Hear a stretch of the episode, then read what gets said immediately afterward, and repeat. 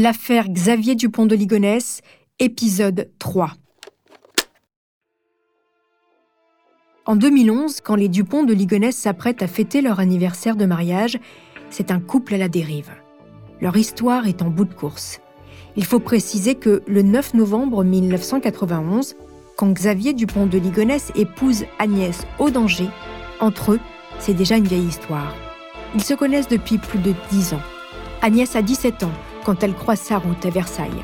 C'est une jeune fille timide, romantique. Lui, un original charismatique et charmeur. Il sera son premier amour. C'est une histoire contrariée. La liaison de Xavier avec une jeune femme allemande et les réticences de la famille d'Agnès viennent à bout des fiançailles célébrées au milieu des années 80.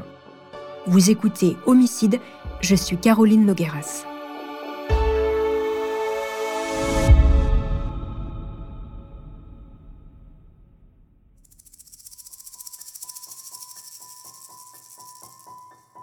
Même séparés, Xavier et Agnès continuent de se voir.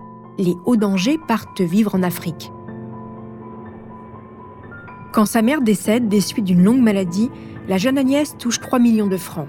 La famille craint le retour du premier amour et la dilapidation de son héritage. Agnès, elle, tente d'oublier son chagrin dans des fêtes. Elle rencontre un jeune homme, François. Il l'abandonne alors qu'elle est enceinte de 4 mois. Arthur voit le jour le 7 juillet 90.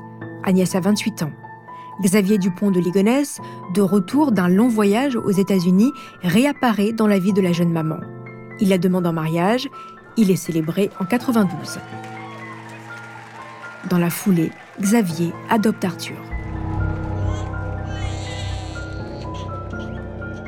Le couple s'installe d'abord à Draguignan, puis Lorgue, Sainte-Maxime et Pornic, au gré des postes de commercial de Xavier, les déménagements se suivent et les naissances aussi. Thomas naît le 28 août 1992. Suivent Anne en 94 et Benoît en 96. Xavier et Agnès vivent un bonheur sans nuage.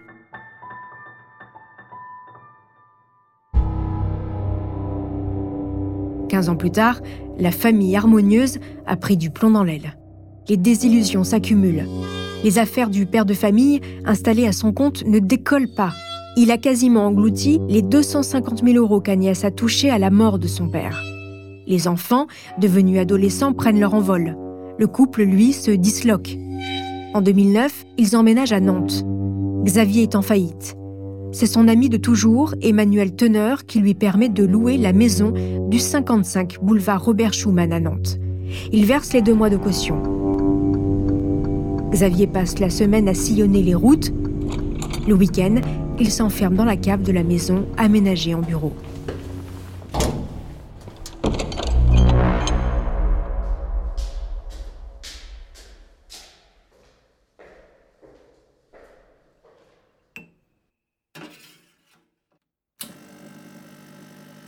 Cette petite pièce sommaire avec sa machine à café, son ordinateur et son fax, c'est son antre. Xavier y écrit pendant des heures, des journées entières. À défaut de rentrée d'argent, il liste les dépenses. Parfois, il se rassure comme sur ce mail envoyé à un proche. Nous gagnons ce que nous dépensons et nous dépensons énormément. Avec 7000 euros par mois, nous faisons partie des 1 personne sur 30 millions en France et sur 4 milliards au monde qui dépensent le plus. Donc, nous gagnons énormément. Xavier Dupont de Ligonnès passe tout au crible. Maison, vêtements, eau, loisirs, électricité, alimentation, frais de santé, forfait téléphone pour chaque membre de la fratrie. Il a même comptabilisé le coût de chaque enfant depuis sa naissance. 100 600 euros pour Arthur, 80 800 euros pour Thomas, 63 000 euros pour Anne, 38 300 euros pour Benoît. Quant à son couple, c'est 221 000 euros. Écoutez le témoignage de son ami d'enfance, Bruno de Stabenrath, chez les Grandes Gueules sur RMC. Xavier, c'était un mauvais comptable et un, grand graphomane. Il écrivait tous les jours, des mails. Il y a, à peu près 800 mails, courriers. Euh, il écrivait à son fils Arthur quand, Arthur faisait des conneries. Euh, donc c'était, hmm. c'était à la fois un bon père de famille, mais un très mauvais gestionnaire. Délaissée par un mari absent et en pleine débâcle professionnelle, Agnès noie sa solitude sur Internet. Les forums de discussion deviennent l'oreille attentive qui lui manque. En 2004, sur le site Doctissimo, elle écrit Une femme qui blanchit, est-ce vraiment anti-sexe pour un homme? Répondez-moi franchement. Plus tard, dans la soirée, quand elle découvre que son poste n'a suscité aucun commentaire, elle renchérit. S'il vous plaît, donnez-moi votre avis, messieurs. J'ai 41 ans et j'ai mes cheveux encore plus poivres que celles, mais ça blanchit. Est-ce vraiment quelque chose de repoussant pour un homme? Le couple s'invective par téléphone et par Internet. Ils cohabitent au 55 boulevard Robert Schumann, mais ne communiquent plus directement. Agnès écrit à Xavier. Tu n'as pas d'ambition professionnelle, pas de plan pour l'avenir. Tu vis au jour le jour, sans souci du lendemain. Tu es un ours qui n'a envie de voir personne, un solitaire qui n'aime pas les gens. Tu as à la fois un complexe de supériorité car tu trouves tout le monde con, et un complexe d'infériorité car tu es mal à l'aise avec les gens qui ont de bonnes situations et plein de fric. Tu es un timide maladif, mal à l'aise en société, et tu as des problèmes avec les femmes. Il lui répond qu'elle ne pense qu'à l'argent. Dans un document exhumé de son ordinateur, il parle au nom d'Agnès pour décrire la pression qu'il subit. Les affaires marchent, les sous rentrent, je suis heureuse, tu es merveilleux et je t'aime. Les finances vont moins bien, je déprime et je te trouve plein de défauts, notamment professionnels. Les finances sont au plus mal avec des découverts et des dettes, je te fous à la porte. Pour Xavier, même constat d'échec.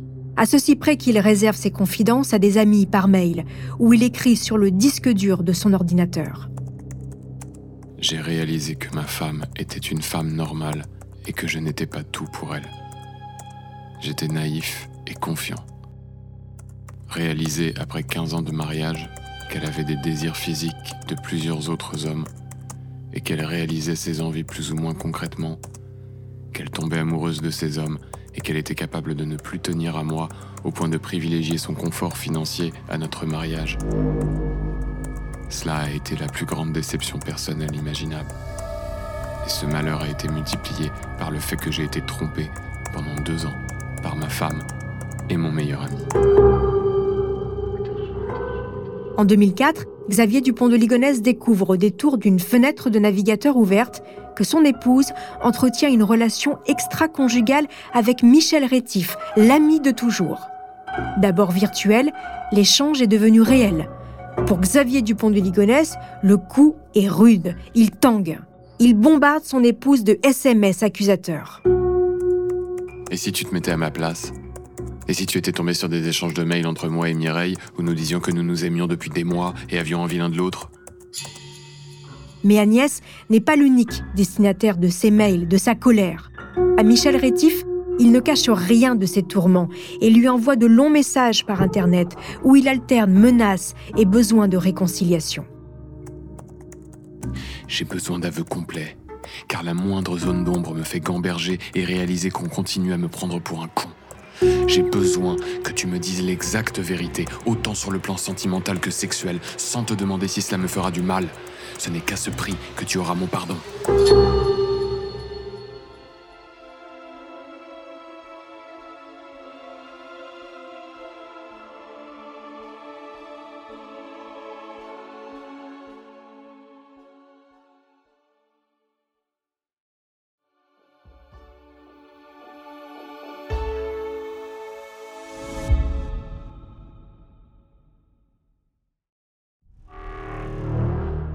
Agnès se referme. Estelle, couturière et voisine, se souvient dans l'émission 13h15 le dimanche sur France 2. Elle était sombre quand elle était toute seule, quand je la voyais promener ses chiens ou même marcher toute seule. Et dès qu'elle avait un enfant avec elle, un de ses enfants, elle était toujours euh, plus épanouie, plus souriante et tout. Mais elle était une super belle femme. Hein. Et son mari, quelle impression il vous faisait, lui? Plus froid. Sa façon de parler, il était euh, bah, peut-être fier, quoi. Enfin, j'étais J'étais pas à l'aise. Agnès broie du noir. Xavier aussi va mal. Il échafaude des plans bancals pour sauver son couple. En janvier 2006, Agnès, Xavier et l'amant se retrouvent tous les trois dans un hôtel près de la gare de Nantes. Quatre soirées suivront, dont une au domicile qui fera l'objet d'un enregistrement vidéo. Près de Limoges, ils se rendent à quatre, le trio et un ami garagiste de Xavier, dans un club échangiste. Chaque rencontre fait l'objet d'un mail de Xavier. Il y résume la soirée comme on rédige un compte-rendu de réunion de travail à coups de détails aussi scabreux qu'intimes, n'oubliant pas au passage de rappeler combien la douleur d'avoir été trompé par son épouse et son meilleur ami est vivace. Le libertinage ne sauve rien. L'essai n'est pas concluant. Les difficultés conjugales commencent à fuiter auprès des deux familles.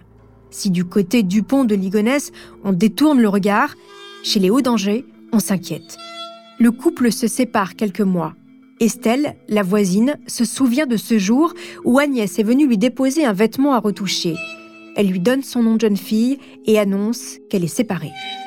Mais Xavier réintègre le domicile conjugal. Les confidences d'Agnès sur les déconvenus professionnels de son mari passent mal. Comme à chaque fois, il se lance dans un long mail à destination de la famille d'Agnès.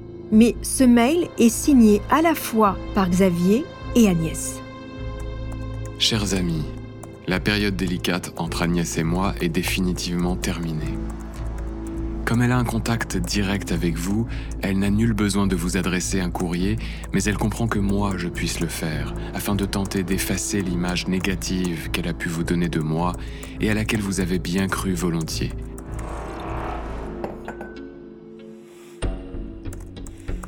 Je vous fais un courrier général pour avouer mes torts et vous demander de me pardonner. Et je ne le fais que pour réhabiliter Xavier. J'ai permis à certains d'entre vous d'avoir de Xavier une image très négative, totalement fausse et mensongère. Il a l'immense bienveillance de me pardonner et de continuer à m'apporter tout son amour.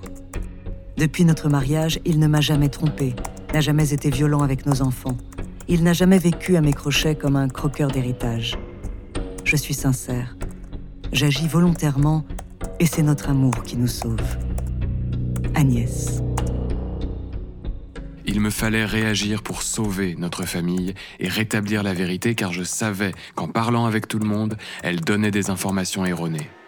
J'en veux à certains de l'avoir incité à entamer une procédure de séparation, mais je vous remercie également de ne pas l'avoir laissé tomber, même si vous étiez tous contre moi.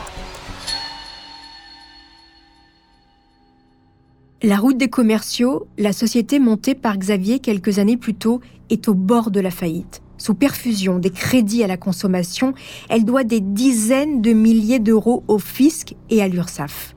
Les petites sommes prêtées par des proches, Emmanuel Teneur en premier, ne servent qu'aux dépenses courantes, mais rien ne comble le trou abyssal des dettes. Agnès doit faire attention, elle limite ses dépenses, elle doit se passer des services de la repasseuse.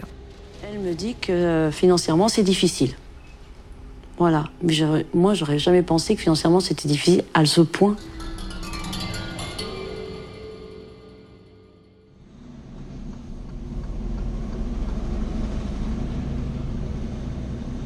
En février 2009, comme à son habitude, Xavier sillonne les routes.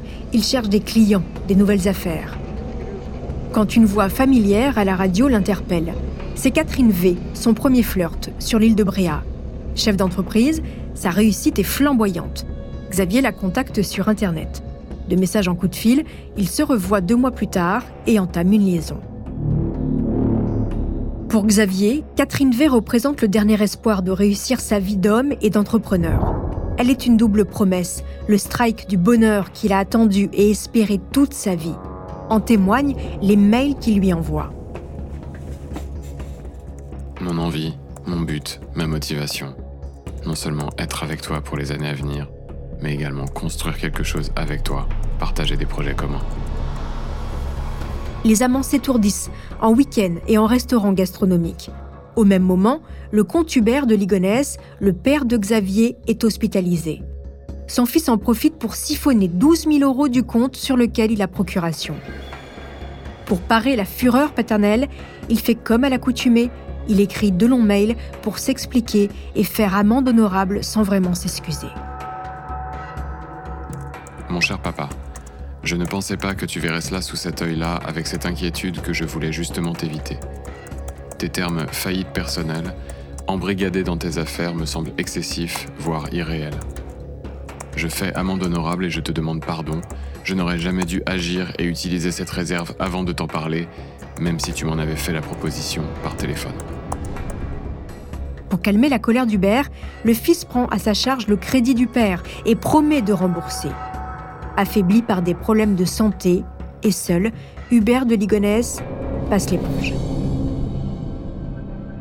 Xavier continue de croire à sa bonne étoile.